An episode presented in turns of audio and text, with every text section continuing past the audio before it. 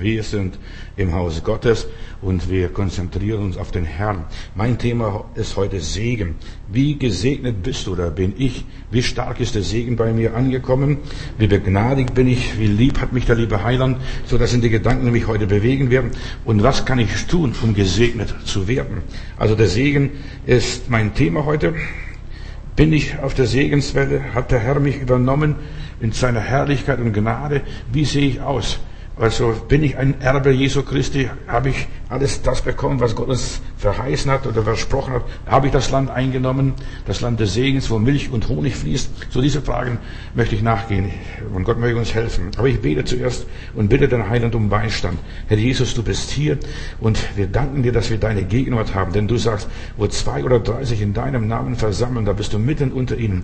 Und ich bitte, Herr, leg dein Wort aus, damit wir gesegnet sind Tag und Nacht, egal wo wir sind, dass der Segen uns übernimmt.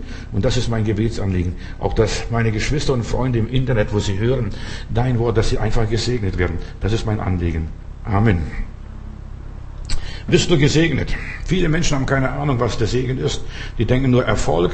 Die denken nur, ja, dass ich auf dass ich irdisch gut habe, dass meine Kasse stimmt, dass mein Konto gefüllt ist, dass ich nicht in roten Zahlen bin. Nein, Segen ist etwas für die Seele, Segen ist für den Geist. Und dir soll so gehen, wie es deiner Seele geht. Das steht im Wort Gottes. Und die Frage ist, hast du den Sohn Gottes? Hast du die Fülle Gottes angenommen? Bist du reich gesegnet? Jesus, ich hab dich. Und wenn ich dich habe, frage ich nicht mehr nach Himmel und nach der Erde und nach irgendwelchen irdischen Gütern. Ich bin gesegnet in den Namen Jesu Christi. Hier geht es mir um, die, um himmlische Segnungen heute. Insbesondere, wenn du im himmlischen Bereich gesegnet bist, wirst du auch irdisch gesegnet, wirst auch auf materiellem Gebiet gesegnet sein. Du wirst nicht immer Überfluss haben, aber du wirst so viel haben, dass du es einfach genug hast. So. Was nützt mir, wenn ich die ganze Welt gewinne und nehme Schaden an meiner Seele? Das nützt nicht viel. Deshalb, der irdische Segen ist zweitrangig. Der himmlische Segen, der geistliche Segen, dieser Segen für die Ewigkeit. Darauf kommt es an. Was nützen mir die ganzen Heilungen? Ich muss sowieso alle sterben und alles hier lassen. Was nützt es? Da quäle ich mich und plag mich an, ab, dass ich gesund werde und gesund lebe, trainiere, treibe Sport und so weiter. Und der Körper zerfällt nachher, wenn es in der Erde ist. Gestern sprach ich über die Sünde wieder den Heiligen Geist. Leider habe ich dieses Thema nicht ganz ausbaden oder ausdiskutieren äh, können. Aber es ist so wichtig, dass wir den Heiligen Geist haben. Der Heilige Geist ist dieser Strom des Segens. Wer sich ja, an den Heiligen Geist hält, der erfährt die Wahrheiten Gottes, der wird recht und geleitet und geführt. Die Sünde wie den Heiligen Geist, das ist so wichtig, dass wir, uns nicht am Heiligen Geist versündigen. Äh, das ist mir ganz wichtig. Ich habe gestern darüber kurz gesprochen, bin aber nicht so äh, groß in das Thema eingestiegen, weil die Zeit mir davon gelaufen ist. Aber wer sich an Gott versündigt, und ich will das ganz klar sagen, warum das so wichtig ist, lästere nicht den Heiligen Geist, gehorche dem Heiligen Geist, lass dich vom Heiligen Geist leiten. Denn wenn wir gegen Gott sündigen, wird uns Jesus korrigieren, wird uns Jesus zurechtbringen. Wenn ich äh, gegen Jesus sündige, wird mich der Heilige Geist zurechtbringen. Und wenn ich gegen den Heiligen Geist sündige, wer bringt mich da noch zurecht? Höchstens der Teufel. Und deshalb heißt es in der Bibel, wenn Menschen den Heiligen Geist lästern, dann haben sie die Gnade verspielt, haben sie Gottes Gunst verloren, den Segen Gottes verloren. Deshalb höre, was der Geist den Gemeinden sagt, was der Geist dir und mir und uns persönlich sagt. Wenn wir Fehler an Jesus begehen oder Jesus nicht ernst nehmen, von Jesus nicht die Sache nicht begreifen, was er will oder was sein Wille ist, sein Wort ist. Denn vom Heiligen Geist heißt, heißt bei Jesus, und er wird mich verherrlichen. Der Heilige Geist wird von meinem nehmen und es euch geben. Das ist so wichtig, dass du das hast. Und deshalb, ich vergleiche die Sünde mit dem Heiligen Geist einfach so, da brennt die erste Sicherung durch, die zweite Sicherung durch und die letzte Sicherung, die da durchbrennt, ist die Hauptsicherung. Und wenn die Hauptsicherung einfach äh, mal durchgebrannt ist, dann ist in der ganzen Straße kein Strom. Das ist alles blockiert. Deshalb, Geschwister, ist so wichtig. Hört auf den Heiligen Geist. Und in der Bibel heißt es, du wirst gesegnet, wenn du auf der Stimme des Herrn hörst. Sei offen für das Wirken des Heiligen Geistes. Gewiss, da, Du begehst keine Sünde wieder in den Heiligen Geist, wenn du mal ungehorsam bist. Der Heilige Geist ermahnt uns, ermutigt uns und so weiter. Aber das Lästern ist, dass du einfach absagst, ich sag alles dem Heiligen Geist, das ist vom Teufel. Und das war, was Jesus gewarnt hat. Also, dass die Juden sagten, Jesus ertreibt die Dämonen durch den Teufel aus. Und das sagte ihnen, versündigt euch bitte nicht. Versündigt euch bitte nicht. Und so viele Christen haben sich oft versündigt. Und da müssen sie warten, bis der nächste zukommt, bis die nächste Möglichkeit besteht, dass der Herr arbeitet und wirkt. Du wirst gerettet durch die Gnade und es ist so wichtig, dass äh, wir die Gnade Gottes akzeptieren. Und Segen ist die Gnade Gottes. Ich werde morgen über Befreiung sprechen und da geht es mir darum, äh, dass wir durch Loben und Danken und Preisen befreit werden. Und ich werde euch einen Weg zeigen, wie Gott mich gelehrt hat. Wie werde ich frei von Fluche, Flüche und wie werde ich frei von Verdammnis? Wie werde ich ein froher, glücklicher Mensch? Und das ist so wichtig. Unsere Bestimmung ist, Geschwister, bei der Hochzeit des Lammes dabei zu sein. Und die Frage ist, bin ich in der Arche oder bin ich nicht in der Arche? Und der, der Gesegnete ist in der Arche, ist in der Ruhe Gottes, in der Gelassenheit, entspannt sich und, und, und, und, und, äh, und er hat Ruhe. Und deshalb ist es so wichtig, bleibe im Herrn und du wirst gesegnet werden. Der Segen ist etwas Wunderbares. Und ich weiß von meinem persönlichen Leben als junger Knabe, ich war vielleicht so acht, neun Jahre alt, da besuche ich meinen Opa oder suche ich meinen Uropa, der war so ein Stundist, Wanderprediger, und er hat gesagt, Johannes, komm mal rein, mach die Tür zu. Und ich bin zu dem Opa, der lag im Bett, und ich bin zum Opa hingegangen, dann hat er mir die Hand aufgelegt und hat irgendetwas gemurmelt. Ich habe es nicht verstanden. Und äh, es war mir auch so komisch. Aber ich habe begriffen, der Mann hat mich gesegnet. Und dass ich heute Prediger bin und dass der Herr Jesus heute mit mir ist, das verdanke ich wahrscheinlich, aller Wahrscheinlichkeit, dem Segen dem, vom Uropa. Der Segen der Eltern, Bau der Kinder, Häuser. Wie weit bist du gesegnet? Wenn du gesegnet bist, dann kannst du machen, was du willst. Der Segen ist immer da. Gegen den Segen ist kein Kraut gewachsen. Da kannst du Fehler machen. Gott korrigiert dich, der Heilige Geist korrigiert dich, der Herr Jesus korrigiert dich und auch spätestens der liebe Gott korrigiert dich auch. Und wir sind unter der Korrektur Gottes vom Heiligen Geist, vom Herrn Jesus und vom Vater im Himmel. Und der Vater im Himmel korrigiert uns durch die Predigt, durch das Bibellesen, äh, bringt uns zurecht. Jesus macht uns frei von Flüchen, denn die Flüche fressen alles auf. Wir, viele Menschen kommen sich vor wie verhext und verzaubert. Da kannst du machen, was du willst, da ist kein Segen da. Da sehen sie unheimlich viel, aber da passiert nichts. So, wenn du Jesus angenommen hast und Jesus nachfolgst und Jesus dienst, hast du Anteil an Jesus, bist ein Teil von Jesus, teilhaftig der göttlichen Natur. Und es ist so wichtig, bleib bei Jesus. Bleib in der Spur, wandle mit ihm. Ich denke nur an eine Geschichte ganz schnell jetzt, was mir hier vor den Augen liegt, ist Johannes 13 bei der Fußwaschung. Jesu letzte große Heilstat war die Fußwaschung der Jünger, der Apostel. Und dann kommt der Herr Jesus zu Petrus und sagt, Petrus, komm, zieh deine Socken aus, deine Schuhe, deine Sandalen und du bist jetzt dran. Dann sagt er, nein, Herr, ich brauche nicht, ich, also ich bin nicht wert und was weiß ich. Und Petrus kam sich dumm vor mit der Fußwaschung.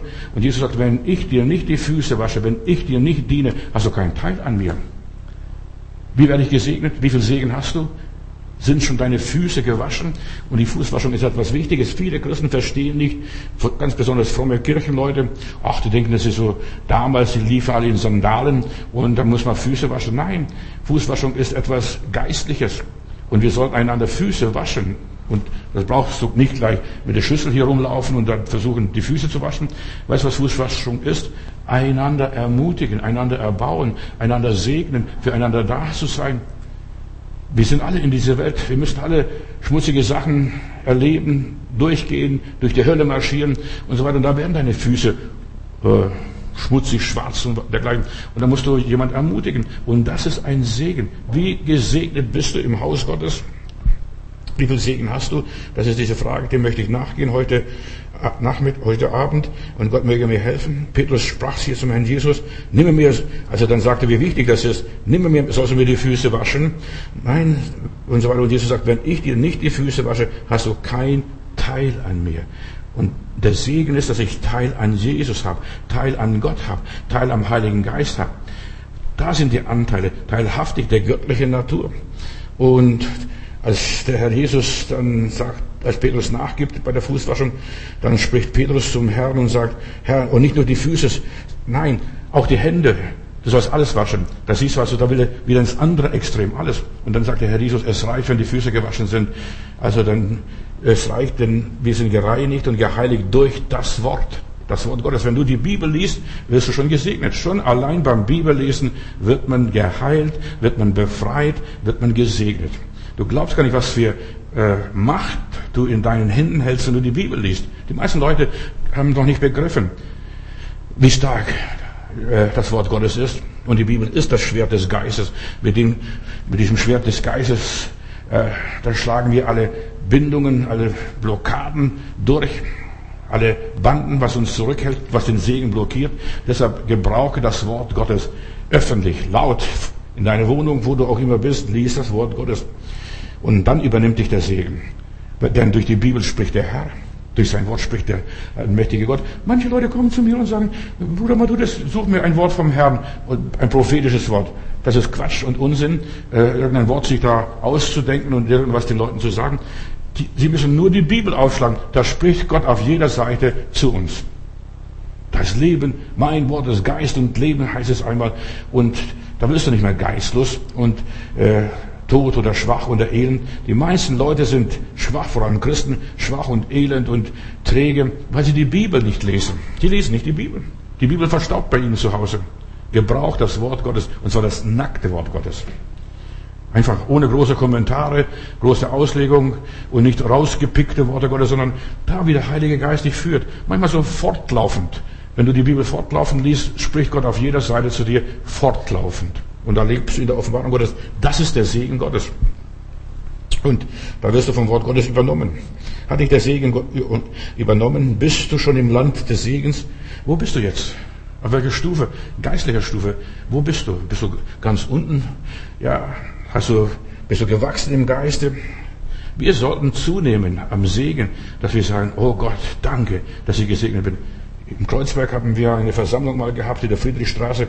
Da steht so ein älterer Herr, ein bisschen dicker, korpulent und die Herrlichkeit Gottes war da. Und dann ruft er laut in der Gemeinde, hebt die Hände hoch, also wir in der Gebetsversammlung, oh Gott, hör auf zu segnen, ich platze bald.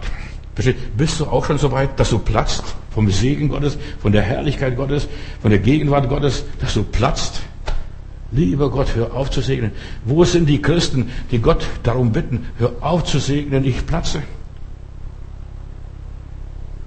Normalerweise singen die Christen, Regen, der Segen soll fallen, Tropfen der Gnade, was weiß ich, ein bisschen nieseln. Da sind sie schon froh, wenn ein bisschen irgendwie nieselt. Nein, wir sollten Ströme des Segens erleben, Ströme des Segens erfahren in unserem Leben. Das Volk Gottes ist in das Land Kanan eingezogen, in das Land, wo Milch und Honig fließt. Und viele Christen denken, ach, das ist Schlaraffenland. Milch und Honig. Das ist nicht Milch und Honig.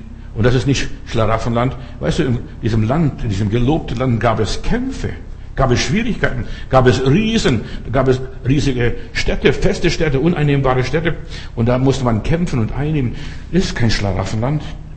Gesegnet sein ist nicht, dass du im Schlaraffenland bist, dass dir die gebratenen Händel in den Mund fliegen, so wie es in diesen Märchen ist. Nein, da ist, Kampf, da ist harte Arbeit, da musst du auf den Knien krabbeln, dass, dass du zum Sieg kommst, zum Segen kommst. Die Kinder Israel im gelobten Land, das Land wurde verteilt in zwölf Stämme, äh, ein Teil der Stämme, und das ist das, was mich sehr bewegt, ein Teil der Stämme Israels lebte außerhalb, auf der anderen Seite von Jordan. Ja, nicht alle waren auf der einen Seite im gelobten Land. Die waren mal drin, die sind durch den Jordan gegangen, die haben mitgekämpft, aber dann sind sie auf der anderen Seite gewesen, auf der anderen Seite von Jordan. Josua Kapitel 22, kannst nachlesen. Alle zwölf Stämme sind beim Einzug im gelobten Land durch den Jordan gegangen. Alle sind gesegnet worden. Es reicht nicht aus, einmal gesegnet zu sein. Wir müssen permanent im Segen sein. Permanent am Strom Gottes gebunden sein. Sie alle sind einmal durch den Jordan gegangen, aber sie blieben nicht alle im gelobten Land. Ich denke nur Ruben und Gad und halber Stamm von Manasse, äh, die wohnten auf der anderen Seite vom Jordan. Und viele Christen, ja, sie wohnten in ihren Zelten, heißt es hier. Ruben, Gad, halber Stamm Manasse und ganz schlimm ist dann äh, der Stamm Dan, der wohnte ganz oben und irgendwo verliert sich die Spur von Dan, diesem Stamm Dan. Erst in der Endzeit finden wir immer, finden wir wieder, dass dieser Stamm Dan irgendwo auftaucht in der Offenbarung. Und da werden die zwölf Stämme aufgezählt, dass sie alle zurück sind. Nach der Überlieferung, äh, diese Stämme, die jenseits vom Jordan lebten, äh, die wurden als erstes in die babylonische Gefangenschaft genommen und die kamen anscheinend nicht mehr zurück als solches, nur einzelne. Und alle, die dann aus der babylonischen äh, Gefangenschaft zurückkamen, die haben sich dem Stamm Juda angeschlossen. Warum? Aus diesem Stamm kommt Jesus. Und ich will nur sagen, es ist so wichtig, vielleicht hast du die Spur verloren, die Segenspur verloren, vielleicht bist du in die babylonische Gefangenschaft hineingeraten und den Segen verloren, komm wieder zurück. Gestern haben wir äh, von diesem Tobias gehört, vom Stamm Naphtali. Verstehst, er musste das Erbe antreten. Und deshalb ist es ein interessanter Fall, der Stamm dann, obwohl Ruben der Erstgeborene war. Ich will nur etwas von gestern aufarbeiten, weil ich kam am Schluss nicht mehr ganz durch. Das muss ich die Wahrheit sagen. Also der Stamm Ruben, Ruben war der Erstgeborene vom Jakob, der erstgeborene Sohn Jakobs. Aber er steht erst an der vierten Stelle in der Segenslinie. Und dann kommt äh, der Judah, Stamm Judah, ist also eigentlich das, der vierte Stamm und der ist als erster wird aufgezählt. Der Segen kommt von Judah, Lobpreis und so weiter. Da kommt David, da kommt Jesus und so weiter. Und da, bis heute existieren die Juden. Verstehst du? Ruben hat einen Fehler gemacht. Und viele Christen haben auch den Segen verloren. Diese Erstgeburtssegen, wie Esau, der hat die Erstgeburtssegen verkauft für ein Linsengericht. Hier der Ruben, der hat seine Sünde durch Hurerei und Unzucht verloren. Ich lese in 1. Mose 35, Vers 22. Ruben ging hin und schlief bei Bilha, seines Vaters Nebenfrau. Und das kam vor Israel und so weiter. Und da wurde ihm der Segen entzogen. Der Segen kann auch entzogen werden. Wir können den Segen verlieren. Ich will so nur ausbauen. Wie geht es? Die Letzten werden die Ersten und die Ersten werden die Letzten unter Umständen manchmal. Ja, und die Frage ist, hast du den Segen oder hast du den Segen schon irgendwo verloren oder merkst du, das rieselt nur noch ein bisschen. Da ist nicht mehr die ganze Fülle, dieser Strom des Segens. Wir sollten in dem Strom des Segens immer tiefer gehen. Ich denke an die Geschichte im, beim Propheten Hesekiel. Da wird der Strom gemessen. Zuerst ist ein ganz kleines Bächlein. Da ist nur die bis, bis Fußsohlen drin. Also du bist gar nicht tief drin. Aber du gehst weiter in diesem Strom und aus diesem kleinen Bächle, das wird immer wieder tiefer, größer und so weiter. Dann ist er bis zur Hüfte drin und am Schluss wird er übernommen und wird getragen von dem Strom des Segens, das vom Heiligtum ausgeht. Ich weiß nicht, wo du jetzt stehst. Stehst du bis zum Knien? Bist du bis zur Hüfte drin? Bist du bis zum Hals drin? Oder bist du schon übernommen worden von der Herrlichkeit Gottes? Das hängt immer von deiner Hingabe ab. Das hängt nicht von Gott ab. Das hängt von deiner Hingabe ab. Der Segen hängt von meiner Hingabe ab. Viele haben den Segen verwirkt, verpasst. Ich denke nur, die Brüder Simeon und Levi, wenn ich jetzt an die Stämme hier denke, die wurden ganz ausgeschaltet, die haben kein, kein Erbteil groß bekommen, ganz besonders Stamm Levi, die haben Blutschuld auf sich geladen in Sichem, 1. Mose 34, Vers 25 lese ich diese Geschichte. Wegen dieser Bluttat wurde Levi nur noch im Priesterdienst. Das Priestertum war ihr Erbe. Also du siehst, die Verbrecher werden Priester. Der Levi hier. Und Daher wurde das Erstgeburtsrecht auch hier beim Ruben abgenommen und jemand anders an seiner Stelle. Und da bekamen die beiden Söhne Josefs, Ephraim und Manasse, Anteil. Die sind in Ägypten geboren, die waren gar nicht richtige Söhne Jakobs, die waren nur ja, die Enkel, die übernahmen dann diesen Platz. 1. Mose 48, Vers 5. Und Jakob adoptierte diese Söhne Josefs. Deshalb, dass du verstehst, Erstgeburtsrecht. Was ist Erstgeburtsrecht? Gott erwählt es. Gott bestimmt, wer an welcher Stelle steht und wie er gesegnet ist. Der Herr spricht das letzte Wort, nicht wie Menschen. Simeon und Levi wurden beerbt von Manasse und Ephraim und diese, dieser Levi bekam diese Priesterwürde und es ist auch ein feiner Dienst gewesen. Man wurde als Priester versorgt, aber die waren was anderes in einer anderen Position. Aber dann in der Offenbarung lese ich in Hesekiel Kapitel 48, Vers 5, da werden 13 Stämme aufgezählt. Stell dir mal sowas vor. Da werden 13 Stämme aufgezählt. Wenn du Bibel studierst und Bibel forschst, dann merkst du, dass Ephraim und Manasse also dazu gezählt werden und es sind insgesamt dann 13 Söhne vom Jakob. Also Gott ist nicht begrenzt. Gott lässt sich nicht begrenzen. Ja, nur, nur die oder nur diese. Wenn Gott jemand erwählt, wenn Gott jemand hineinnimmt in sein Reich, da kann ein Heide gewesen sein, ein Grieche, ein Römer, ein Germane und der ist in der Segenslinie Gottes drin. Und manche bilden sich ein, nur wir Juden, nur die Israeliten werden gesegnet. Hier, Hesekiel hat 13 Völker, zählt auf. Und dann wird auch interessant, was da aufgezählt wird, neben Manasse und Ephraim. Und sein Anteil ist vom Osten bis zum Westen. Halleluja. Sein Anteil von Manasse und Ephraim oder ihr Anteil ist vom Osten bis Westen. Weißt du, von Japan, vom Sonnenaufgang äh, bis USA, bis Alaska da oben irgendwo, vom Osten ist bis Osten, von Osten bis äh, zum Niedergang der Sonne. Im Westen ist der Segen. Hier in unserem Text lese ich dann, wenn ich so weiterlese, 1. Mose 49, Vers 17, dann kommt der Stamm dann. Viele Bibelausleger glauben, aus dem Stamm dann kommt der Antichrist, weil es in der Bibel drin steht. Äh, ein Jude wird sich dann auf den Thron setzen und ihr werdet den Antichristen dann akzeptieren, hat Jesus gesagt. Ich bin im Namen des Vaters gekommen, aber ein anderer wird in seinem eigenen Namen kommen. Und manche Bibelausleger glauben, es muss nicht sein, aber manche Bibelausleger glauben, dann wird eine Schlange werden auf dem Weg und eine Otter auf dem Steige und das Pferd in die Ferse beißen und ja, dass der Reiter rückwärts zurückfalle. Und in Jeremia Kapitel 8, Vers 16, man hörte Rosse schnauben vom Dann her, äh, vom das Wiechern von Hengste und so weiter durch das ganze Land. Du, der Segen wirkt sich manchmal sehr merkwürdig auf, aus. Jakob hat es einfach im Glauben gesegnet, Sprüche losgelassen äh, und diese bestimmten dann das Leben und sie fuhren daher, also diese Rosse und, so weiter, haben das Land fast aufgefressen und die ganze Stadt ist verarmt und äh, die Bewohner sind geflohen.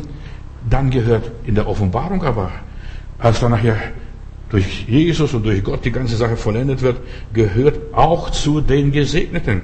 Aus jedem Stamm 12.000 Jünger sind die, oder versiegelte 144.000 aus jedem der zwölf Stämme. Hesekiel Kapitel 37 noch ganz schnell, Vers 21.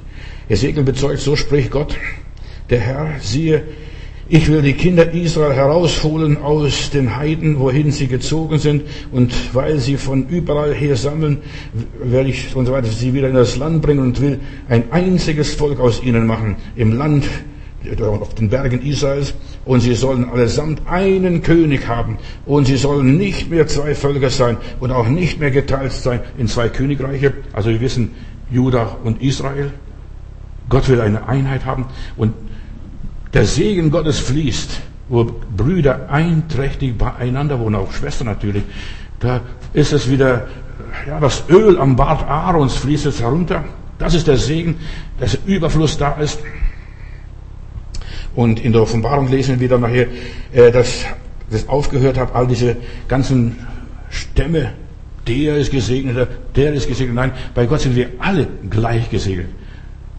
Wir kommen alle unter dem Segen Gottes das, was ich auch gestern gesagt habe, aus allen Nationen und so weiter, Offenbarung 7, Vers 9 lese ich noch, denn ich will diese Geschichte ein bisschen aufarbeiten, äh, was mir gestern groß geworden ist. Danach sah ich und siehe eine große Schar, welche niemand zählen konnte, aus allen Nationen und Stämmen und Völkern und Sprachen.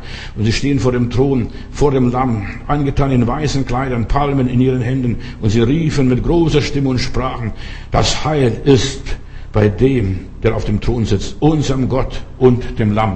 Das ist Jesus Christus. Der Segen ist da. Wir werden alle gesegnet. Natürlich der eine mehr, der andere weniger, je nachdem, wie er Gott gedient hat, wo er, wie treu er geblieben ist, hat er sich an die Segnungen, an die Abmachungen sich gehalten. Das ist eine große Frage. Wie gesegnet bist du? Hältst du dich an den Abmachungen Gottes? Und alle Engel standen vor dem Thron und um die Ältesten und um die vier Gestalten und fielen vor dem Thron nieder und beteten Gott an und sprachen Amen, Lob und Ehre und Weisheit und Dank und Preis und Kraft und Stärke sei unserem Gott von Ewigkeit zu Ewigkeit. Das ist der Segen. Pass auf, der Segen ist hier äh, Weisheit Segen ist, äh, dass du Kraft hast. Segen ist, dass du stark bist, dass du durchhältst. Das ist ein Segen, dass du, ja, Gott dienst nicht nur ab und zu mal gelegentlich, sondern permanent, kontinuierlich. Das ist der Segen. Nicht nur, dass du nur am Sonntag dem Herrn dienst, im Gottesdienst. Und dann heißt es hier weiter, und es hob der Älteste einer und sprach zu mir, als der Johannes hier fragt, wo kommen diese Leute alle her? Wer sind diese mit den weißen Kleidern angetan und woher sind sie gekommen? Und ich sprach zu ihm, Herr, du weißt es, du weißt es. Und er sprach zu mir, diese sind es gekommen aus der großen Trübsal. Sie sind aus der großen Trübsal gekommen und haben ihre Kleider hell gemacht. Also der Gesegnete, der einmal vor Gott steht und Gott dient und Gott lobt und preist, der kommt aus der großen Trübsal. Nicht, wo das Schlaraffenland ist, Milch und Honig fließt. Manche Leute denken, ja, wir sind nur gesegnet, wenn wir im Schlaraffenland leben. Nein, wir sind gesegnet, wenn wir in der Trübsal die Gnade Gottes erfahren. Dass Gott uns sogar mit der Knüpsle durchhält die ganze Zeit. Ein Stück Brot mit Handvoll Mehl. Wie bei dieser Witwe in Sarepta. Das ist ein Segen, dass es nicht aufhört, das Mehl und das Öl 18 Monate lang. Das ist der Segen, dass wir durchkommen, dass wir mit wenig viel erreichen, mit fünf Brötchen Tausende speisen können unter Umständen. Darum, sie haben ihre Kleider hell gemacht und sie kommen aus der großen Trübsal. Der Segen ist, dass du deine Kleider hell machst dass du reine Kleider hast, köstliche Leinwand angetan und dem, dem, von dem Herrn hier vor dem Herrn zu stehen. Darum sind sie hier vor dem Thron Gottes und dienen ihm Tag und Nacht in seinem Tempel und auf ihnen wird ja keine Hitze fallen und sie werden keine Nacht haben und dergleichen, denn das Lamm mitten auf dem Thron wird sie weiden und ja, und sie führen zu frischen Brunnen oder zum frischen Wasser, lebendigen Wasser. Und Gott wird abwischen alle Tränen von ihren Augen. Das ist Segen. Und Gott wird abwischen alle Tränen von ihren Augen. Die jetzt in Zeiten der Not sehen, werden mit Freuden ernten. Wer sind diese mit weißen Kleidern angetan und so weiter? Wo kommen sie her? Schau genau hin. Herr, du weißt es. Herr, du weißt es, wo die herkommen. Ich möchte nicht zu ihnen gehören, denn ich möchte mit Christus auf dem Thron sitzen. Das habe ich euch gestern gesagt. Ich möchte mit Christus regieren. Ich möchte nicht ein Hand Straßenfeger sein und so weiter im Himmel in der Ewigkeit irgendwo die Straßen putzen oder Müllabfuhr machen. Wir brauchen das alles. Und auch in der Ewigkeit werden diese Leute gebraucht. Und sie haben auch ihren Platz und ihre Berechtigung. Aber wir haben eine hohe Berufung. Der Segen ist, dass ich zu der Brautgemeinde gehöre. Zu der Brautgemeinde gehöre. Also, dass ich nicht zu den törichten Jungfrauen gehöre, die vor verschlossener Tür stehen und, und nicht reingelassen werden. Die törichten Jungfrauen, die waren nicht vorbereitet. Da steht dieses Geheimnis. Die sind nicht verloren, wie manche glauben. Also die sind verloren. Das waren Jungfrauen, die sind dem Heiland entgegengegangen, sie, oder dem Bräutigam entgegengegangen. Sie haben ihn erwartet. Das waren Gläubige, würde ich bildlich sagen, das sind Gläubige, die haben auf Jesus gewartet. Aber es gibt zwei Stufen der Erlösung. Die, die mit Christus regieren, die auf dem Thron sitzen und so weiter, die bereit waren, die Überwinder, die wurden dann eingelassen, weil sie Öl in ihren Lampen hatten und, nicht, und noch ein Zusatzgefäß mit Öl. Nur die Überwinder werden gekrönt, nicht die anderen. Die anderen dürfen nur mit der Palme wehen. Und ja, die werden keine großen Probleme haben. Aber wir, wir werden alles ererben. Und das ist der Segen, dass wir den vollen Segen Jesu erleben und erfahren. Der Gesegnete ist gepflanzt wie ein Baum am Wasser, steht in Psalm 1 und ich werde das auch in Kürze betrachten. Der fürchtet sich keine Dürre, der fürchtet sich nicht vor Schwierigkeiten, der fürchtet sich nicht vor Kämpfen, der fürchtet, fürchtet sich nicht vor Problemen, der fürchtet sich nicht vor der Stürme, da kann kommen, was da will. Der ist gepflanzt am Wasserbach, der Tiefgang, der tiefe Wurzeln. Eine andere Übersetzung sagt, also das ist ein Baum gepflanzt wie am Wasser. Eine andere Übersetzung sagt, das wäre ein Palmbaum gepflanzt.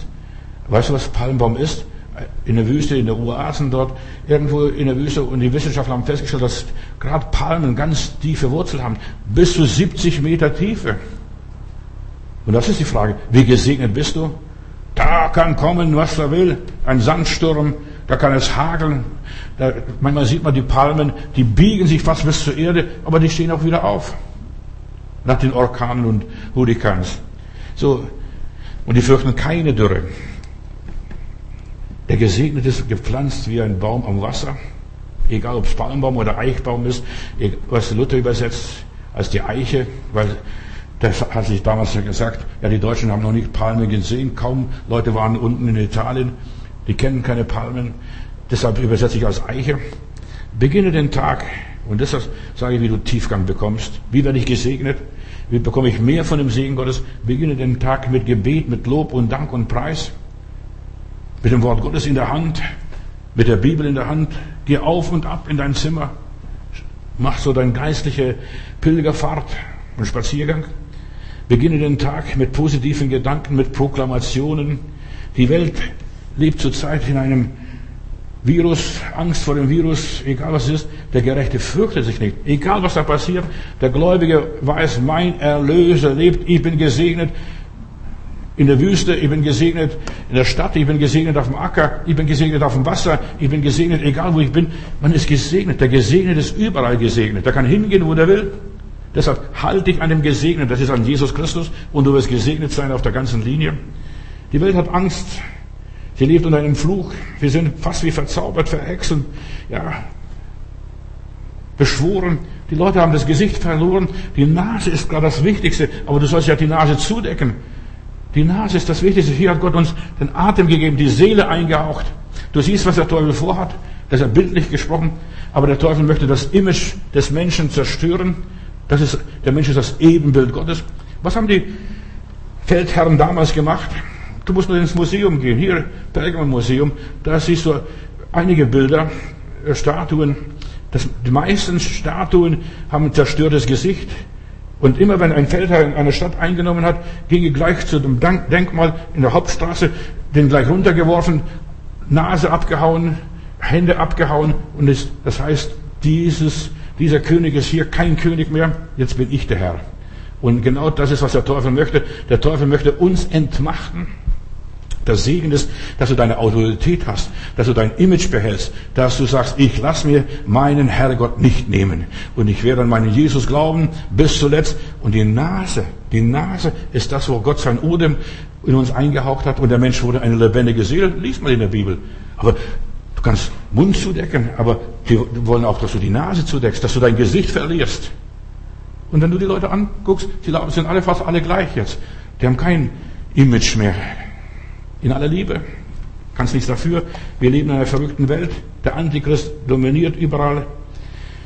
Ja, die, der Teufel versucht, die Welt zu verseuchen, aber du musst einfach dich hinstellen und sagen, ich bin gesegnet. Wenn ich nach Hause komme, und ich muss da 42 Treppen steigen, dann sage ich auf jeder Treppe, ich bin gesegnet, ich bin gesegnet, ich bin gesegnet, ich bin gesegnet.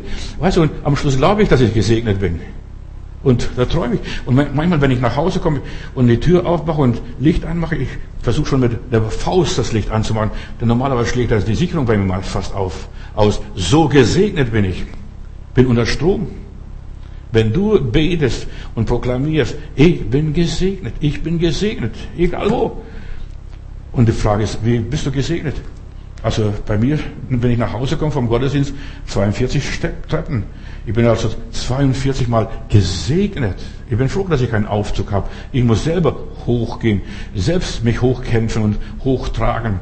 Und dann sage ich, oh Gott, ich bin gesegnet. Wir müssen uns entzaubern. Wir müssen entseucht werden. Ich bin gesegnet. Ich lasse mir den Segen nicht nehmen. Die Leute können auf der Straße machen, was sie wollen. Der Teufel regiert diese Welt. Die Welt ist unter satanischer Herrschaft. Kannst denken, was du willst von mir. Der Fürst dieser Welt ist auf diese Erde geworfen. Und jetzt durch Corona, da denke ich, die ganze Welt wird beherrscht von einer Macht, von einem Geist, von einem Dämon. Alle Könige, alle Sprachen, alle Nationen. Und wir, wir müssen uns aus der Quarantäne befreien. Der Gesegnete ist nicht in der Quarantäne. Der ist im weiten Land. Der Segen ist, dass du die Weite hast, ein weites Herz hast, äh, dass du weit durchblickst. Von dann bis Beersheba, so hat der Moses damals das Land Israel durchschaut. Das ist alles, das hat Gott seinem Volk, seinen Kindern verheißen. Wie wird man gesegnet? Soll ich dir sagen? Schmeiß den ganzen Scheiß, auf Deutsch gesagt, in den Müll. Schmeiß es Müll. Sag, ich möchte mit dem Ungesegneten nichts essen, nichts zu tun haben. Ich möchte nur gesegnete Sachen essen, nur gesegnete Literatur lesen, nur gesegnete Predigten hören. Ich möchte nur gesegnete Gebete sprechen. Gebete, die was bringen. Aber wir haben so viel Müll. Beschäftige dich nicht mit diesem Müll. Mit dem, was du dich beschäftigst, das wirst du bekommen. Ob es Krankheit ist oder Gesundheit, beides, beides ist gleich.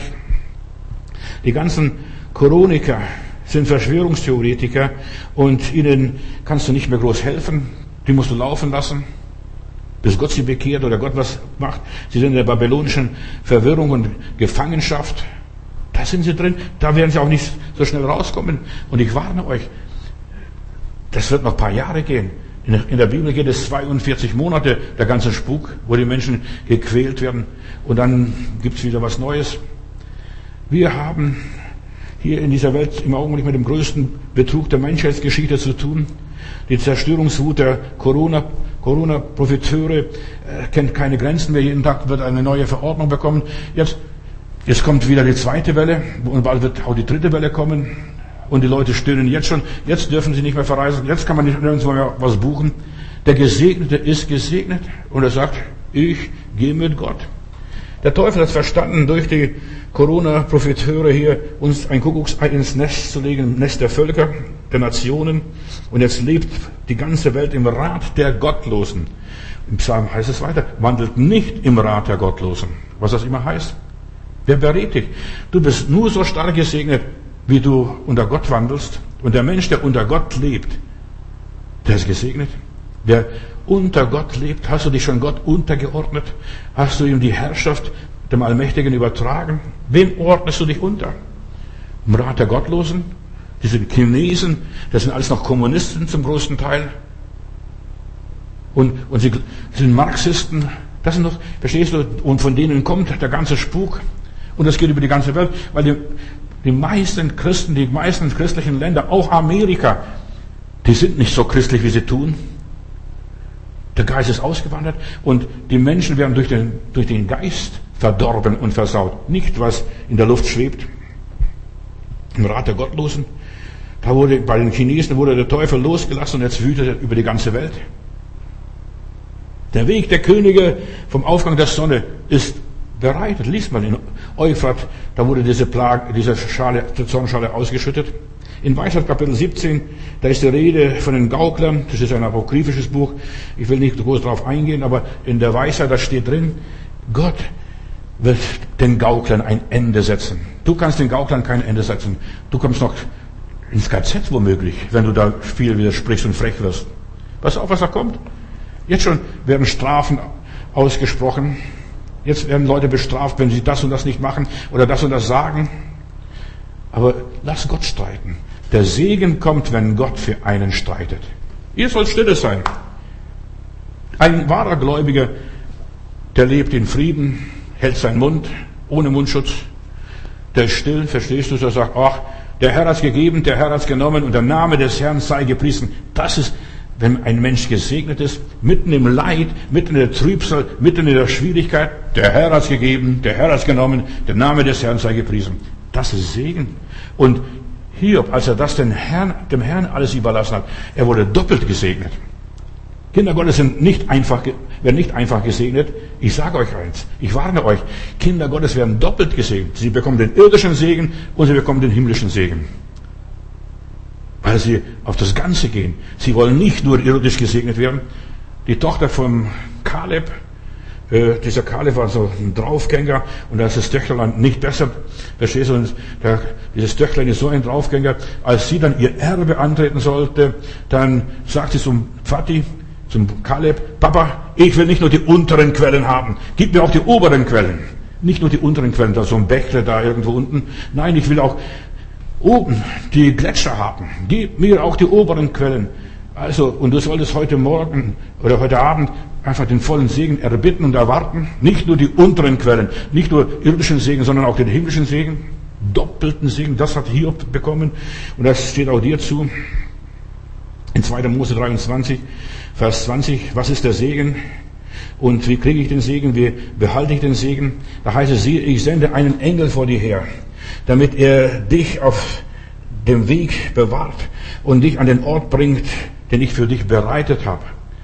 Ich schicke meinen Engel vor dir her. Und das ist Segen, dass wenn die Engel die vorausgehen und Gott befiehlt den Engeln, dass sie dich begleiten, beschützen. Und dann heißt es hier weiter, hüte dich vor ihm, höre auf seine Stimme und widersetze dich ihm nicht, denn es wird, ja, er wird euch vorausgehen und ihr werdet in meinem Namen Sieg haben. Mein Engel geht euch voraus und das ist, wir arbeiten nur vorbereitete Werke an durchgearbeitete Projekte, von Gott geplante, im Himmel geplante Projekte und die klappen. Deshalb ist das, was Kinder Gottes machen. Die haben Rema, das von Gott inspirierte Wort, das richtige Wort im richtigen Augenblick, zur richtigen Situation, zu den richtigen Menschen. Das haut rein. Das haut rein. Deshalb, wir sollen gesegnet sein. Und meine Frage ist, wie bist du gesegnet? Kann Gott dich schlagfähig machen, durchschlagefähig machen, dass du einfach durchhaust und sagst, so spricht der Herr. Das ist meine Überzeugung, das ist meine Meinung. Ich weiß es ganz genau. Ich habe mit Gott gestern gesprochen. Die Leute können erzählen, was sie dann wollen. Und dann ist just in time. Verstehst du dieses? Der Segen ist immer dann, wenn du es brauchst. Gott gibt dir den Segen nicht im Voraus. Halbes Jahr, drei Wochen oder was weiß ich, nicht mal einen Tag. Du kriegst immer just in time, wenn es nötig ist. Denn sonst würde der Teufel kommen und dich bestehlen, dich plündern, dich ausrauben, sogar deine Hütte anzünden. Deshalb, just in time, in dem Moment, wenn du es brauchst, es wird dir gegeben. In dem Moment, wenn du es brauchst, so hüte dich. Pass auf. Denn wenn du willig bist und so weiter, der Stimme des Höchsten und so weiter und tust alles, was ich sage, dann wird ich, sage Gott, werde ich, nicht ich, der Herr. Sei vorsichtig. Nicht das, dein, dein Ego, Vergiss dein Ego, schalt es ab, schreib es ab. Dann will ich, sagt der Herr, Feind deiner Feinde sein und deine Bedränger bedrängen. Stell mal vor, das ist Segen. Ich will der Feind deiner Feinde sein und ich will deine Bedränger bedrängen. Die kommen in Not, im Zugszwang, ja, Schachmatt. Das ist der Teufel. Wenn du es richtig kapierst, ich werde morgen darüber noch mehr sagen, Befreiung. Die meisten Leute wollen frei werden, sind aber nicht frei. Gott möge uns helfen. Israels Erfolg und so weiter bei der Inbesitznahme des Landes liegt daran im Gehorsam. Mein Engel wird vor euch hergehen. Dieser Engel ist Jesus Christus heute Abend bei uns. Er geht mir voraus. Und er ist der Feind meiner Feinde. Halleluja, Halleluja. Gott, ich danke dir, dass du der Feind meiner Feinde bist. Und du machst die Feinde fertig. Im Angesicht meiner Feinde deckt er mir den Tisch, Psalm 23. Und ich mampfe, ich esse, ich genieße. Viele Leute haben Schwierigkeiten, wenn sie vorne auf der Plattform irgendwo sitzen, wo alle zugucken, mit Messer und Gabel zu essen. Die verfangen sich. Ja, ich geniere dich nicht. Du bist in der Gegenwart Gottes und mampfe. Lass dir schmecken, egal was die Leute denken. Der ist so frech. Ja, wir müssen, Geschwister, frech werden in dieser Zeit. Mutig und kühn. Und Gott hat uns den Geist der Besonnenheit gegeben, dass wir unser Verstand gebrauchen. So viele Christen, die glauben an den Heiligen Geist, aber nicht an den Verstand, ihren Verstand. Denn Weisheit ist, dass wir gemixt durch den Heiligen Geist und meinen Geist und meinen Verstand, dass ich das Richtige mache im richtigen Augenblick, zur richtigen Zeit, in der richtigen Situation, vor richtigen Menschen. Wir sollen unsere Perlen nicht vor die Säue werfen. Aber Gott sagt, ich will deiner Bedränger, Bedränger sein. Ich will deine Bedränger zunichte machen. Und das hat Gott immer gemacht. Schau doch die Geschichte an. Lies das Buch Judith, auch ein apokryphisches Buch. Lies die Geschichte vom König Eskia und so weiter, was hier diese Feinde gemacht haben und so weiter. Er hat gebetet, er hat gesagt, lieber Gott, lies mal, was für Drohungen er mir macht. Er will Jerusalem einnehmen und Jerusalem vernichten. Und dann ist der Engel Gottes losmarschiert durch das Lager der Assyrer. Und da sind 183.000 Männer gefallen. Die lagen plötzlich tot am nächsten Tag. Als wenn es ja, ein Gasanschlag gewesen wäre. Da lagen sie tot. Dieser würdige Engel ist da durchgegangen. Wenn du Gott vertraust, wird der Herr deine Bedränger zurückdrängen so weit weg, dass sie abhauen und dass sie das Ziel nicht erreichen, was sie erreichen wollten. Deshalb, Geschwister, ist so wichtig, überlass Gott deine Geschichte, dein Schicksal. Gehorsam ist der Schlüssel zum Segen. Wenn wir versuchen, die Dinge selbst in die Hand zu nehmen, wir werden Mist bauen, Entschuldigung. Wir werden, wir werden alles durcheinander bringen. Äh, wir werden es nicht schaffen. Warte auf die Leitung des Heiligen Geistes. Mach sowas, wie der liebe David gemacht hat. Der hat immer den Herrn befragt. Weißt du, was es ist? Lieber Gott, was soll ich machen? Soll ich links den Feind angreifen? Soll ich von rechts den Feind angreifen? Soll ich von der Luft den Feind angreifen? Damals ging es noch nicht so. Aber wie soll ich den Feind angreifen?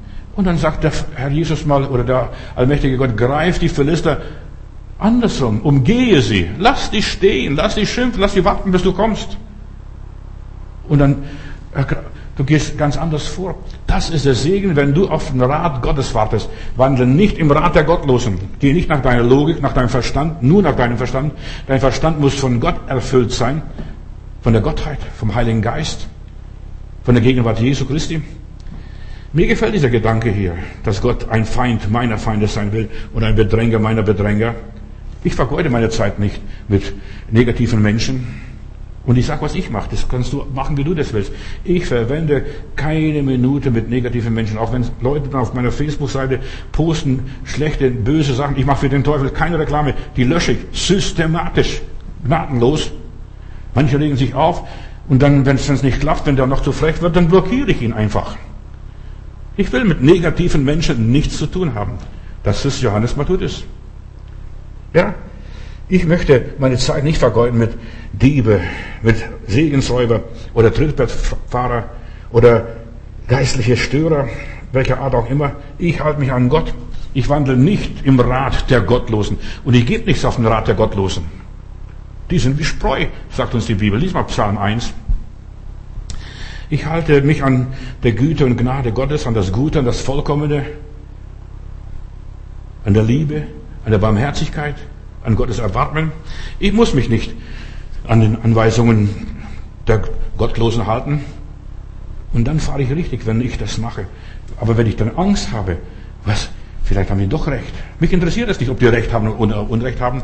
Ich weiß, dass mein Erlöser lebt. Das reicht mir. Ich weiß, dass ich fahren kann, dass ich schaffe, dass ich Gottes, mit Gottes Hilfe das Ziel erreiche. Ich vermeide Leerlauf in meinem Leben. Ja, ich löse mich von Dingen, die mich nichts bringen, mir nichts bringen. Löse. Ich verschwende nicht meine Zeit mit Trödelei. Ich will dir nur helfen. Wie werde ich gesegnet? Wie bleibe ich gesegnet? In welchem Maß bin ich gesegnet? Du musst dich von den ungesegneten Leuten trennen. Zieh nicht am gleichen Joch mit den Ungläubigen, steht in der Bibel. Also du musst mit Ungläubigen manchmal zusammenarbeiten, aber du sollst nicht die gleiche Sache machen wie sie, die gleiche Richtung gehen. So, ich halte mich nicht an Bäumen, die keine Frucht bringen. Weißt du, was das ist? Friedhofsbäume. Ja, die bringen keine Frucht, so Zierpflanzen, die immer nur schön sein wollen, glänzen wollen. Ich höre auf Gott. Ich tue, was er gesagt hat. Er ist mein Ratgeber. Ich gehe nicht nach meinen Wünschen und Träumen groß, sondern was ist der Wille, Herr? Kann ich deinen Willen erfüllen, deine Wünsche erfüllen? Und wenn ich Gottes Willen und Gottes Wünsche erfülle, dann erfüllt er meine Wünsche. Ganz einfach. Eins und eins ist zwei. Ja. Ich gehe nicht nach den Bedürfnissen der Leute, sondern nach dem, was der Herr will. Und manchmal sage ich den Leuten eine knallharte Wahrheit. Und ob das denen passt oder nicht. Denn ich muss es auch verantworten. Und ich sage, was, die was der Herr denen sagt. So, nur ein anderes Beispiel. Ich kann den Armen helfen, wenn ich helfen will. Ich muss nicht den Armen helfen. Morgen will ich auch darüber was sagen um den Armen zu helfen, was das alles bedeutet. Wir sollen den Armen helfen, aber ich helfe den Armen, wenn ich will. Ich muss fragen, warum ist er arm geworden? Vielleicht gehorcht er nicht. Und ein Mensch wird arm, wenn er Gott nicht gehorcht. Da wird das Segenshand zugedreht. Wenn Gott, ein Mensch Gott nicht gehorcht, dann hört der Segen auf. Wenn ein König nicht gehorcht, wenn eine Regierung nicht gehorcht, wer ist da schuld? Wer ist jetzt schuld an die ganze Corona-Geschichte, dass alles äh, stillsteht? dass nichts mehr läuft. Wer ist da schuld? Ja. Wir müssen fragen, was ist da los? Gott vergewaltigt niemand. Gott zwingt sich auch nicht auf. Wir haben freien Willen und auch der Arme hat einen freien Willen. Ich kann den Armen helfen, wenn ich will, wenn ich merke, ja, der ist in der Armut geraten, unverschuldet. Der kann nichts dafür. Ich habe mich abgewöhnt, Bettlern und Notleidenden zu helfen, sondern ich frage, Herr, was ist dein Wille? Und Gott hat mir gezeigt, was ich tun soll. Ich soll Hilfe zur Selbsthilfe geben. Ich soll den Menschen Angelhaken geben, äh, äh, einen Regenwurm und ich muss zeigen, wo es Fische gibt. Das ist alles, was ich tun muss. Und dann soll er selber Fische fangen. Und nicht immer sagen, Bruder Matthäus, kannst du mir ein Fischlein leihen? Ja, die meisten Menschen sind nur Schnorrer und fromme Ausbeuter, wollen andere ausnutzen. Ich soll für sie beten, aber oft frei. Ja, hast du auch gebetet? Für dein Problem? Nee. Verstehst du? Dann muss ich sagen, also tut mir leid, dann werde ich meine Zeit auch nicht verschwenden mit Gebete für dich. Bet mal selber zuerst einmal und dann wirst du sehen, ob das funktioniert. Denn Gott hört nur meine Gebete oder deine Gebete. Er hört nicht die Gebete, wenn ich für andere Leute bete. Denn wenn ich für andere Leute bete, passiert bei mir was und nicht bei dem anderen. Komisch, verstehst du? Das nützt alles nichts. Die ganze Fürbitterei. Wir sollen aufhören, unnötig unser Zeit verschwenden für Fürbitter, für Menschen beten, die nicht wollen. Ich muss mich fragen, nur, können die Menschen nicht? Verstehst du? Und, und dann bitte ich, lieber Gott, hilf den Schwachen. Hilf ihm. Streck die Hände hoch, verstehst du? Und dann äh, bete mal selber. Lies mal selber laut die Bibel. Und bekenn dich zu Jesus Christus. Öffentlich, wo auch immer. Und wenn du dir selber nicht hilfst, wird dir auch Gott nicht helfen. Da gibt es ein Sprichwort, hilf dir selbst, dann hilft dir Gott. Wenn du dir selbst nicht hilfst, vergiss alles. Kannst in der Kirche rennen, kannst Predigten hören, massenweise wird es nicht funktionieren. Hilf dir selbst, dann hilft dir Gott. Und was hat Jesus gesagt? Wenn er die Kranke geheilt hat? Jesus hat keine Kranke geheilt. Er hat gesagt, steh auf, nimm dein Bett und geh nach Hause. Und während sie hingingen, passierte das Wunder. Wie wird man gesegnet?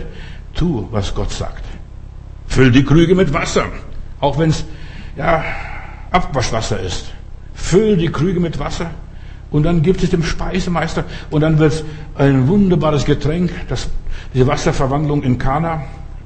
Aber das passiert nur, wenn wir das tun, was er uns sagt, wenn wir marianisch sind. Aber die meisten Leute sind es nicht. Sind vielleicht katholisch, aber nicht marianisch. Die tun nicht, was Jesus sagt. Ja, es ist so wichtig, Brüder und Schwestern.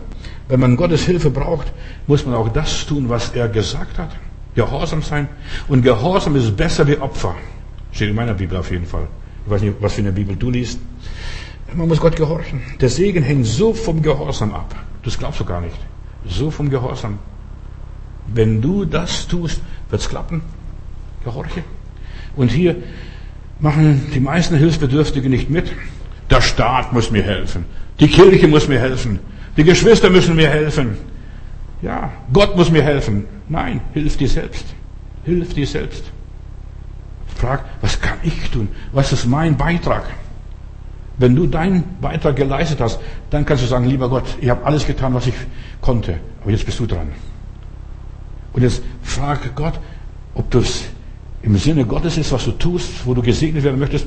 Weil viele Leute möchten stolz sein, zeigen, was sie können, was sie sind, was sie haben. Vergiss Hochmut. Gott segnet kein Stolz und Gott segnet keine Hochmut. Und Gott segnet nicht Angeberei und Arroganz. Dem Demütigen schenkt der Gnade. Wenn du gesegnet werden möchtest, frag dich von Gott, vor Gott, Herr, wo kann ich mich noch demütigen? Wo kann ich noch demütiger sein? Hat der David mal gefragt. Herr, wo kann ich noch demütiger sein? Bescheidener sein, sachlicher sein, vernünftiger sein, menschlicher sein. Hilf dir selbst dann hilft ja auch Gott. Wer sich selbst nicht hilft, der muss nicht Gottes Hilfe erwarten. Jesus sagt, steh auf, nimm dein Bett. Ja, aber das habe ich noch nie gemacht. Das kann ich nicht. Sag nicht, das kann ich nicht. Du kannst. Dafür hat der liebe Gott dir zwei Beine gegeben. Du kannst auf deine Beine stehen. Du musst nur hinstellen und mutig sein und etwas unternehmen. Der Lahme steht an der Tür und bettelt da der im Tempel dort in Jerusalem und dann kommen Petrus und Johannes vorbei, die gehen auch zur Gebetsstunde. Bitte eine milde Gabe. Und dann sagt Petrus, Gold und Silber habe ich nicht, aber das, was ich habe, das gebe ich dir. Hoch, steh auf im Namen Jesu. Und der macht schon 38 Jahre den Zirkus mit und die Leute glauben. Verstehst du? Selbst Jesus ist hier an dieser Tür vorbeigegangen. Auch Jesus hat ihm nicht geholfen. Nur Petrus nachher, der nimmt ihn wie ein Amerikaner Verstehst du? Schüttelt ihn durch und stellt ihn auf die Beine. Bei mir steht es in meiner Übersetzung, steht es, und er nahm ihn an die Beine und stellt ihn hoch. Und der sprang und hüpfte. Und bei dem haben sich mehr Leute bekehrt, als am Pfingst, als der Heilige Geist ausgegossen wurde. Wir müssen den Bettlern nicht helfen. Wir müssen sie nur motivieren. Das ist meine Philosophie und deshalb, ich lebe nach diesem Motto und ich habe zeitlang sehr viel mich ausnützen lassen und bis Gott mich belehrt hat. Da bin ich in Russland, bringe einen Transport an äh, Hilfsgüter, alles mögliche, Rollstühle, was sie alles gebraucht haben, Fahrräder äh, für die Geschwister nach Russland. Und wir packen gerade aus und dann bekommt dieser Bruder, den, den ich da bediene, kriegt einen Anruf aus der Schweiz. Bruder, wir sind auch in zwei, drei Tagen da. Wir bringen humanitäre Hilfe. Aber ich guck mal, die bringen humanitäre Hilfe und ich habe jetzt humanitäre Hilfe gebracht und passiert nichts. Und dann besuche ich die Geschwister, bin irgendwo einquartiert, dann, das war so Herbst, also Sommer, Herbst.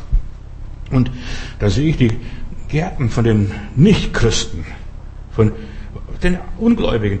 Die haben Karotten im Garten, die haben Kartoffeln im Garten, die haben alles im Garten, verstehst? Aber bei den Christen ist der Garten verwahrlost. Habe ich gedacht, warum macht ihr nicht das, was die ehemaligen Kommunisten machen hier? Ach nein, wir kriegen so viel humanitäre Hilfe aus dem Westen, äh, die Konserven und so weiter. Und äh, wir sind so gut versorgt. Danke, Jesus. Vergiss es. Und da ist mir ein Licht aufgegangen. Hilf nicht den Leuten. Bin dann, habe ich ausgeladen, bin dann nach Hause gefahren und habe Schluss gemacht mit dieser ganzen Helferei. Die sollen sich selber was tun. Zuerst mal ein bisschen anpflanzen, Gemüse anpflanzen, dann habe ich dort auf der Straße noch gesehen, so ein kleines Mädchen hat eine Ziege geweidet am Straßengraben, um, ja, damit sie Milch kriegen. Aber die Christen nicht. Die Christen denken, sie müssen versorgt werden, womöglich übernatürlich aus dem Westen, damals in der ehemaligen Sowjetunion. Schluss. Wir müssen bei den Leuten den Glauben an sich selbst wecken. Und wir müssen ihr Selbstvertrauen wecken, sie auf die Beine stellen. Und wir müssen ihnen zeigen, so löst man die Probleme. Und später, ich habe ja weitergeholfen, meine russischen Brüder. Und weißt du, was ich gemacht habe? Ich habe ihnen Maschinen gebracht, dass sie arbeiten können. Die Schneiderei, Lederschneiderei, da habe ich versucht, auch von der Quelle damals alle Reste zu bekommen, damit sie aus den Lumpen Kleider, Lederjacken nähen können. Eine andere Gemeinde habe ich versorgt mit Kreissägen und Hubenmaschinen und einen Bruder damals in der Nähe von Stuttgart habe ich dorthin geschickt, der ist Schreinermeister. Der war drei Wochen dort, hat seinen Urlaub verbracht, hat die Leute gelehrt, wie baut man Polstermöbel, Küchen und so weiter. Und das haben sie gemacht. Und die existieren. Dann habe ich hier einige LKWs von der Nationalarmee, DDR-Nationalarmee bekommen, glaube ich, 60 Stück waren es da.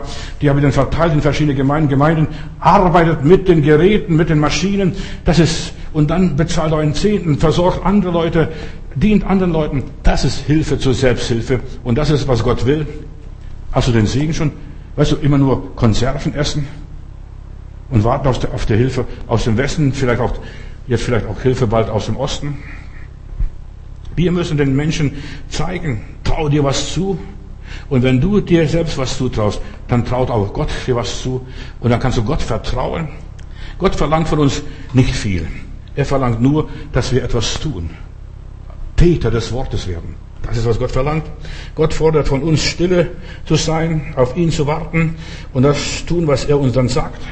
Stille sein, sich leiten lassen, zu tun, was er uns sagt. Das ist so wichtig. Wie werde ich gesegnet? Wie weit bin ich gesegnet? Lebe ich nur noch von Konserven aus dem Westen?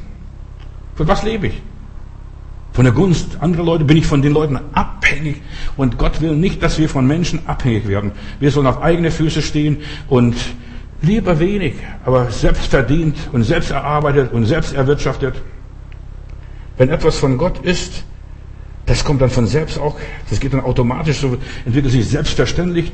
Plötzlich fließt, es funktioniert. Man wird satt, auch mit wenig. So, der Segen Gottes ist etwas Selbstverständliches, wenn du Gott nicht nachhilfst und so weiter und Gott alles überlässt.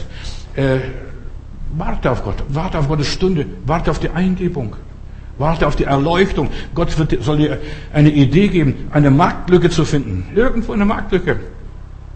Da musst du nicht groß jetzt in die Konzerne gehen und von den Konzernen da irgendwo angestellt zu werden und übernommen zu werden. Nein, finde eine Marktlücke, was die Konzerne nicht abdecken. Was die großen Kirchen nicht abdecken. Finde eine Marktlücke. So wie wir. Wir machen unsere Internetpredigten. Und das ist eine Marktlücke. Und das habe ich damals gemacht, da gab es noch kein Corona. Einfach angefangen und schon immer was gemacht, einfach Gottes Wort weiter verkündigt und jetzt beherrschen wir so ziemlich gut den Markt. Überall, wenn du zu Google gehst, wir sind ziemlich weit vorne und überall unsere Werbungen, dass die Leute sich schon aufregen, dass wir zu viel Werbung machen. Wir machen gar nicht so viel Werbung, aber das geht dann automatisch. Wenn es mal läuft, dann läuft's. Wenn es mal funktioniert, dann funktioniert. Und deshalb ist es so wichtig, Geschwister, dass wir Gott nicht nachhelfen, sondern immer den richtigen Riecher haben, den richtigen Augenblick haben und dann richtig in dem richtigen Platz einsteigen. Lieber ganz klein, lieber ganz bescheiden. Wie weit bist du gesegnet? Wie bist du gesegnet? Ich kümmere mich nicht um Gott. Weißt du, äh, dass ich, dass er mir hilft. Ich tue zuerst mal an mir selber was. Ich mache mit Gottes Hilfe weil, oder mit Gottes Anweisung, ich mache das und dann wird Gott mich segnen. Ich verlasse mich auf Gott. Und das ist ganz einfach, sich auf Gott zu verlassen. Gar nichts groß machen. Ich lebe ruhig und gelassen mein Leben. Er ist größer als alles. Der Papa weiß es. Mein himmlischer Vater weiß es, verstehst du? Er ist größer als sich selbst. Er ist mein Vater. Er weiß, was ich bedarf.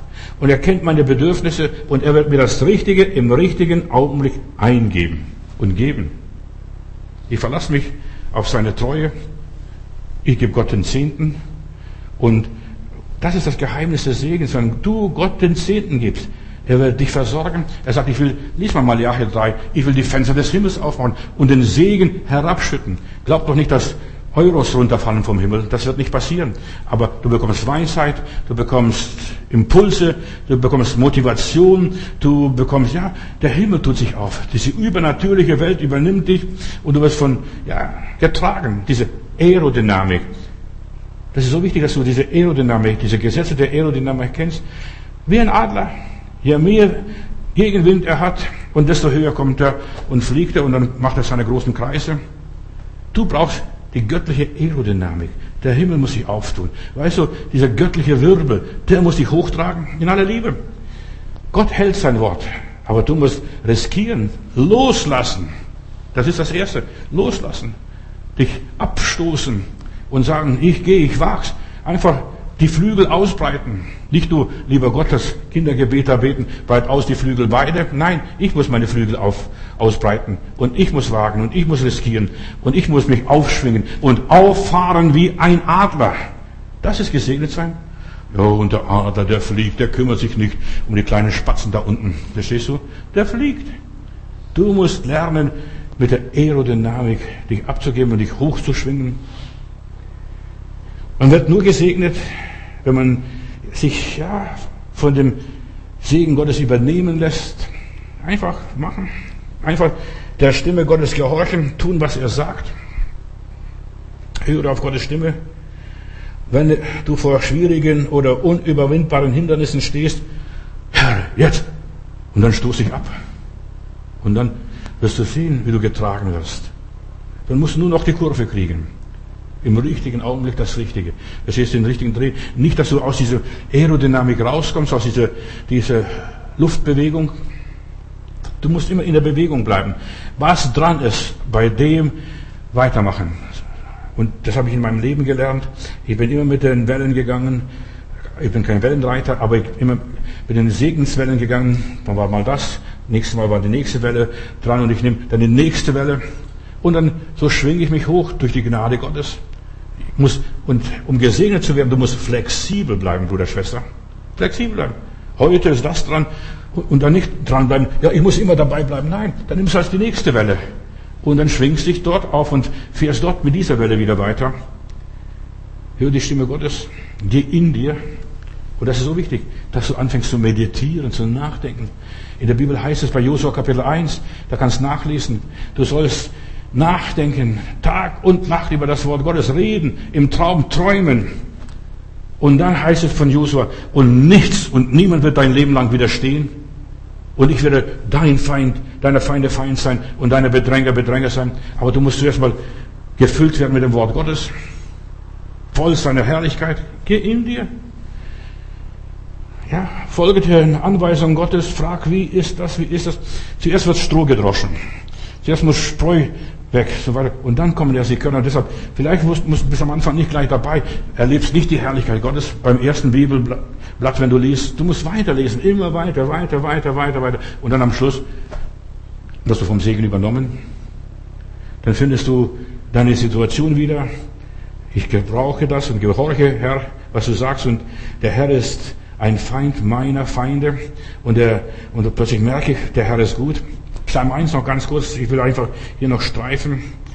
Wie gesegnet ist der Mann, ja, und die Frage ist, wie gesegnet bist du, der nicht nach dem Rat der Gottlosen wandelt und nicht auf dem Weg der Sünder steht. Du musst also nichts falsch machen, also dass du dich an Gott versündigst und Schuld bei Gott suchst. Das ist der Weg der Sünder. Fehler machen wir alle. Und wir müssen Fehler zulassen. Sei, sei gnädig zu dir selber, lass Fehler zu, aber du musst nicht den Weg der Sünder gehen oder sitzen da, wo die Spötter sitzen und Gott lästern. Aber seine Freunde, oder seine Freude ist am Gesetz des Herrn und in seinem Gesetz meditiert er Tag und Nacht, was der Josua auch da macht. Und er wird wie ein Baum sein, der fest von Wasserströmen umflutet wird und ist am Wasserbach gepflanzt. Der bringt seine Frucht in seiner Jahreszeit. Der trägt nicht im Frühjahr schon gleich die Früchte, in seiner Jahreszeit. Weißt du, wenn es reif ist, wenn es soweit ist, so viele Christen möchten sofort gebetet und es hätte schon gestern passieren sollen, was ich erwartet habe. Nein, zu seiner Jahreszeit, wenn es dran ist und oftmals im Alter und oftmals nicht einmal im Alter, sondern erst wenn du im Himmel bist, zu seiner Jahreszeit und so weiter. Und sein Blatt oder seine Blätter verdorren nicht, in allem, was er tut, gedeiht alles gut. Die Bösen aber sind nicht so. Sie sind wie Spreu, die vom Winde verweht werden. Deshalb werden die Gottlosen wieder im Gericht noch bei den Sündern in der Versammlung der Gerechten zu sehen sein. Denn der Herr kennt den Weg der Gerechten, aber der Weg der Gottlosen geht zugrunde. Die werden gerettet wie ein Brand aus dem Feuer. So steht es in der Bibel. Damit du mich auch richtig verstehst, weil ich gesagt habe, die mit der Palme da wedeln, Manche Leute verstehen das nicht und denken, äh, Bruder Matthäus glaubt, alle werden selig. Ja, die werden selig. Aber wir, manchmal wie ein Brand auf, durch das Feuer. So schreibt der Apostel Paulus. Nackt und bloß und so weiter. Weil sie Unsinn gesucht haben. Nur noch Spreu und brennbares Material. Wir sollen Edelsteine, Perlen suchen. Das ist gesegnet sein.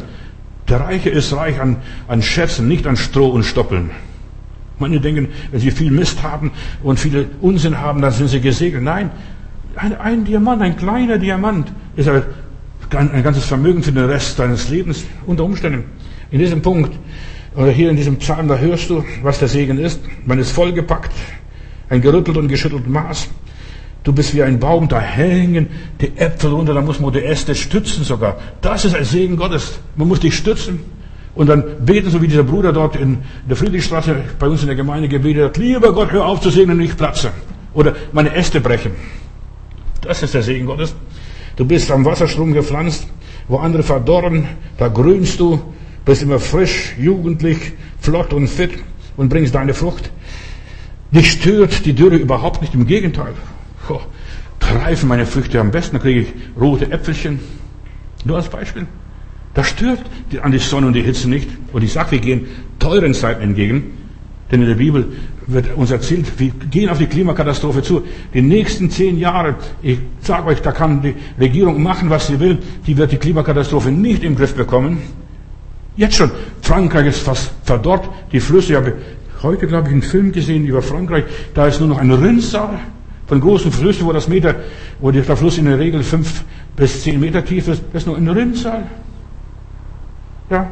Und wir entwickeln uns zu einer Klimakatastrophe. Der Gesegnete ist gesegnet. Verstehst du? Der fürchtet keine Dürre, keine Katastrophe. Der Segen Gottes macht reich ohne Mühe, ohne große fromme Anstrengungen, ohne religiöse Klimmzüge oder Kraftaufgebote. Der Gesegnete plagt sich nicht, auch bei der Arbeit, denn die Diener Gottes, so steht es in der Bibel, die, die Leviten, die Priester, die durften bei der, beim Dienst im Tempel, im Heiligtum nicht schwitzen. In aller Liebe. Nicht schwitzen. Und auch wenn wir Gott dienen, dann musst du aufhören, im Schweiße deines Angesichts dein Brot zu essen. Das ist ein Fluch, kein Segen.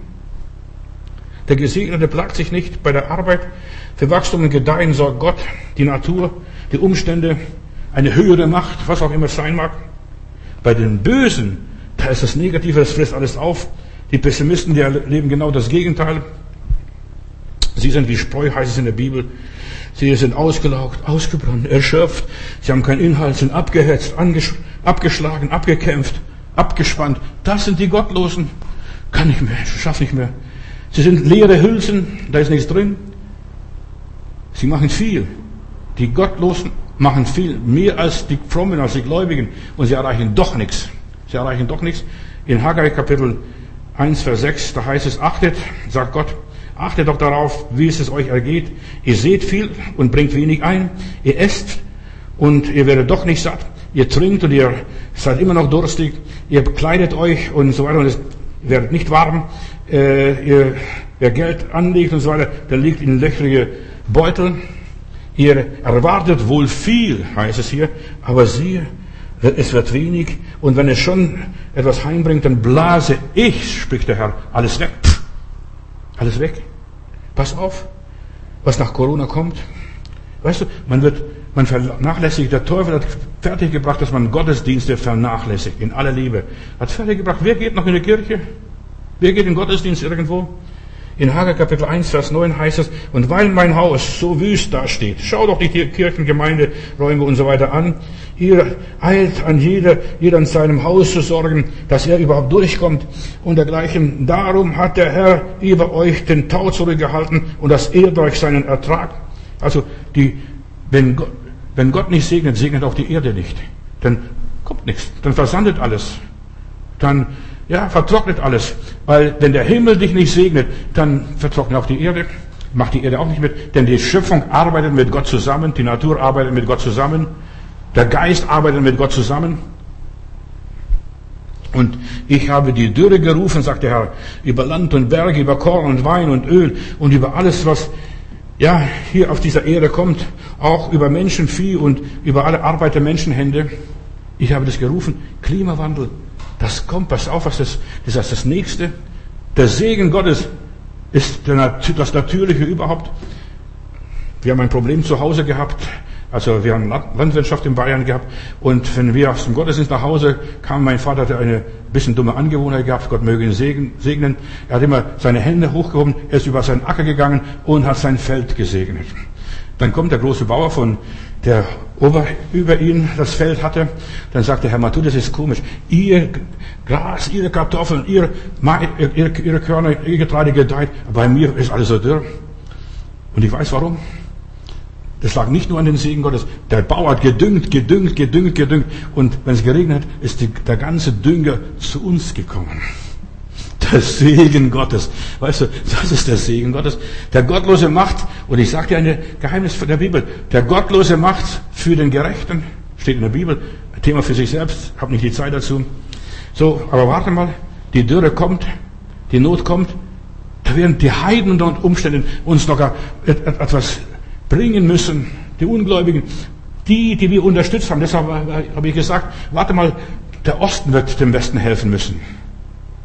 Die Chinesen haben hier schon Hilfe den Deutschen gegeben, als sie keine äh, Mundschutz hatten. Es, wir gehen teuren Zeiten entgegen. Ich lese noch ganz schnell ein paar Bibelworte. Offenbarung 6, Vers 6. Und eine Stimme, die aus dem Mitte von den vier Lebewesen kam, die rief, ein Kilo Weizen für ein Denar, drei Kilo Gerste äh, für ein Denar. Öl und Wein taste nicht an. Öl und Wein taste nicht an. Weißt du, was das ist? Wir kriegen hier ein Mittelmeerklima. Dort gedeiht Wein, gedeihen Weintrauben, dort gedeihen Olivenbäume. Wein und Öl tasse nicht an. Bist du gesegnet? Wandelst du schon im Segen Gottes? Wie sieht es aus? Begleite dich auf Schritt und Tritt der Segen Gottes. Heb die Hände hoch und du wirst sehen, das, was die Gottlosen machen, das wird für dich ein Segen sein sogar. In aller Liebe. Ihre Mühe und ihre Plage. Die meisten tun, ja, so und so weiter. Sie, sie, sie denken, das macht der Herr, gibt der Herr denn seinen Schlaf? Ja, das gibt er denn seinen Schlaf. Aber da muss er richtig schlafen. Die meisten schlafen nicht richtig. In aller Liebe. Die Bibel sagt auch hier, es ist nicht gut, dass der Mensch allein sein. Jeder Mensch braucht Rückendeckung. Und Jesus hat uns versprochen, ja, wo zwei oder drei zusammen sind, da bin ich mitten unter ihnen. Du brauchst Rückendeckung. Das ist auch der Segen Gottes. Du allein schaffst es womöglich nicht. Wenn du niemand hast, dann wird der Teufel dein Geselle werden, dein Begleiter. Und das ist schon, da geht's gleich ganz anders. Der wird dich ausnützen und ausbeuten, warte nur drauf ab. Er wartet nur, bis du allein bist, bis du nicht bewacht wirst und so weiter. Wer ist dein wirklicher Begleiter? Auf wem hörst du? In welchem Rat wandelst du? Wer ist dein Berater, dein Mentor, dein Betreuer und dein Begleiter? Wir haben den Heiligen Geist, Geschwister. Er wird bei euch bleiben ewiglich. Hast du den Heiligen Geist überhaupt? Das ist die große Frage. Und wenn du niemand hast, wirst du immer an den Falschen geraten. Du wirst immer an den Falschen geraten. Wir wandeln nicht im Rat der Gottlosen. Wir haben eine Beziehung mit dem Herrn. Und wir wollen andere Beziehungen gar nicht haben. Liegen gar nicht an. Weißt du, ich halte auch nicht von Schwärmer, religiöse Schwärmer, von Menschen mit einem religiösen Geist. Die machen dich auch arm. Ich werde morgen sprechen die Zeit reicht mir nicht mehr. Sind, die religiösen Schwärmer sind Fantasten. Ja, sie sind grün hinter den Ohren aufkommen aus der Uni und erzählen so und so. Die wissen, wie es geht. Aber die wissen nicht, wie es funktioniert. Und die machen das nicht. Menschen, die selbst durch Tiefen gegangen sind. Menschen, die selbst Wurzeln in die Tiefe gelassen haben. Die keine Theoretiker sind, sondern Praktiker. Die können dir weiterhelfen. Die sind, die sagen, Bruder, Schwester, mach kein Theater. Das war bei mir auch so. Und wir sind alle durchgekommen. Gott hat uns durchgeholfen. Und wir haben nicht versagt. Ist dein Leben schon das geworden, was du werden solltest? Was Gott vorgesehen hat? Was du dir vorgestellt hast? Oder bist du noch weit davon entfernt? Wie gesegnet bist du wirklich? Schau doch dein Leben an. Die Patriarchen starben lebenssatt, nicht lebensmüde, lebenssatt. Ach, das habe ich gehabt. Ich habe alles gehabt. Ich weiß gar nicht, was man noch alles kriegen kann. So starben sie lebenssatt, nicht lebensmüde. Hast du dich schon ja, dem Herrn ergeben? Bist du schon versetzt an himmlische Örter? Lebst du aus der göttlichen Dimension? Was ist das Ziel deines Lebens? Der Gesegnete. Halt dich an den Gesegneten. Bruder, Schwester, das ist so wichtig. Halt dich an den Gesegneten und du wirst gesegnet werden. Solange Lot mit Abraham marschierte, Abraham war der Gesegnete, war er auch gesegnet. Aber als er sich von Abraham löste, hat er alles verloren, alles verbrannt in Sodom und Gomorra. Der Gesegnete ist wie ein Baum am Wasser gepflanzt. Eine andere Übersetzung sagt, wie ein Palmbaum, 70 Meter tiefe Wurzeln hat dieser Christ, diese Palme. Halleluja, hat ein Leben Tiefgang? Oder bist du nur oberflächlich, so Mitläufer? Was bist du? Lieber Heiland, wir sind deine Pflanzung. Wir sind wie eine Palme. Wir gehen in die Tiefe und wir holen unser Wasser vom Grundwasser. Herr, aus der Tiefe, wo niemand hinkommt, wo niemand was mischen kann. Herr, da holen wir unser Wasser und dieses Grundwasser versiegt nicht. Es fließt immer wieder nach. Ich danke dir, Herr Jesus, dass wir einfach in die Tiefe gehen dürfen und können. Ich interessiere mich nicht für Äußerlichkeiten. Die Welt vergeht mit ihrer Lust, aber wer den Willen Gottes tut, der bleibt in Ewigkeit. Ich danke dir, lieber Heiland, dass du mit uns bist. Dein Wort sagt, wer sich an den Gesegneten hält, der bleibt gesegnet, Jesus, und du bist der Gesegnete Gottes. Halleluja, du bist das Lamm Gottes. Preis sei dir. Segne meine Geschwister und Freunde, alle, die dein Wort jetzt gehört haben, sei du mit ihnen. In Jesu Namen. Amen.